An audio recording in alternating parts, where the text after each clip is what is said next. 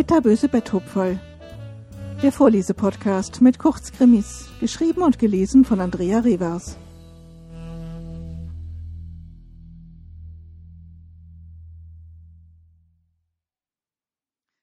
Die Mauer. Oh, wie das zog. Sven stöhnte leise.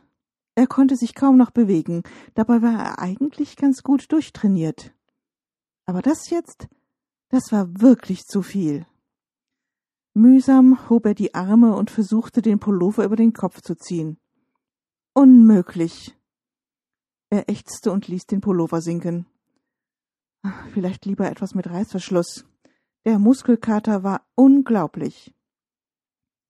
Gestern war es noch ganz gut gegangen, aber heute Morgen kam er kaum aus dem Bett.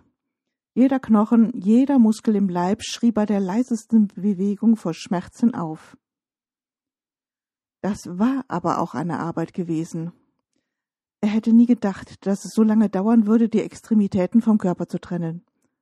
Vor allem der Kopf. Vielleicht hätte er vorher die Axt schärfen sollen, aber wer rechnete denn mit sowas? Und die ganze Schlepperei. Katharina brachte locker 120 Kilo auf die Waage. Ihm hatte sie immer verschämt etwas von 82 Kilo erzählt, und die stemmte er inzwischen mit einer gewissen Routine. Doch das waren keine 82 Kilo gewesen. Niemals. Er legte sich wieder ins Bett. Wenn er gewusst hätte, was das für eine Arbeit machte, hätte er vielleicht doch in die Scheidung eingewilligt. Natürlich hätte er es gehasst, ihr die Hälfte seines Gehalts abzutreten, nur damit sie sich einen sonnigen Lenz machte und ihre Selbstverwirklichung vorantreiben konnte. Irgendwas mit Edelsteintherapie oder so. Oder er hätte es wie Willi machen können. Kündigen und ab zu Hartz IV. Aber er wollte er lieber wirklich in Armut verrecken? Und irgendwie mochte er ja auch seinen Job. Also hatte er sich für das Naheliegende entschieden. Katharina musste weg. Er hatte sie in den Keller gelockt und sie kurzerhand mit dem Hammer erledigt. Es geht doch nichts über gutes Werkzeug. Anschließend wollte er sie im Garten verbuddeln.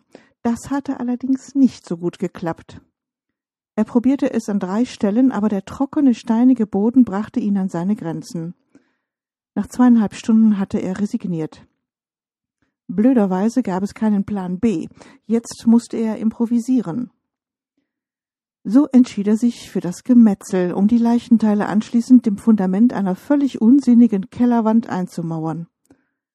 Natürlich musste er dazu auch noch los, um Mörtel und Steine zu besorgen. Dabei lagen die Leichenteile im Keller und die Fliegen schwirrten nur so um sie rum.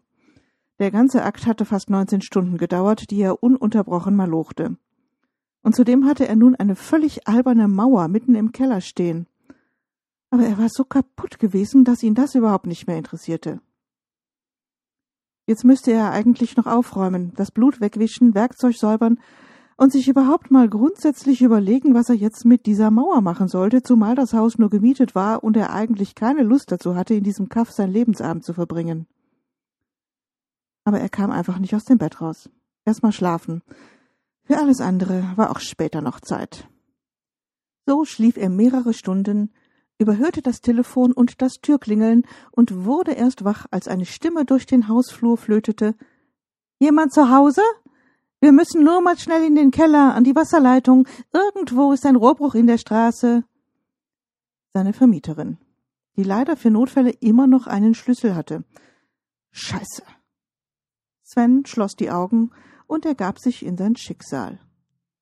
Hauptsache, er musste nicht aufstehen.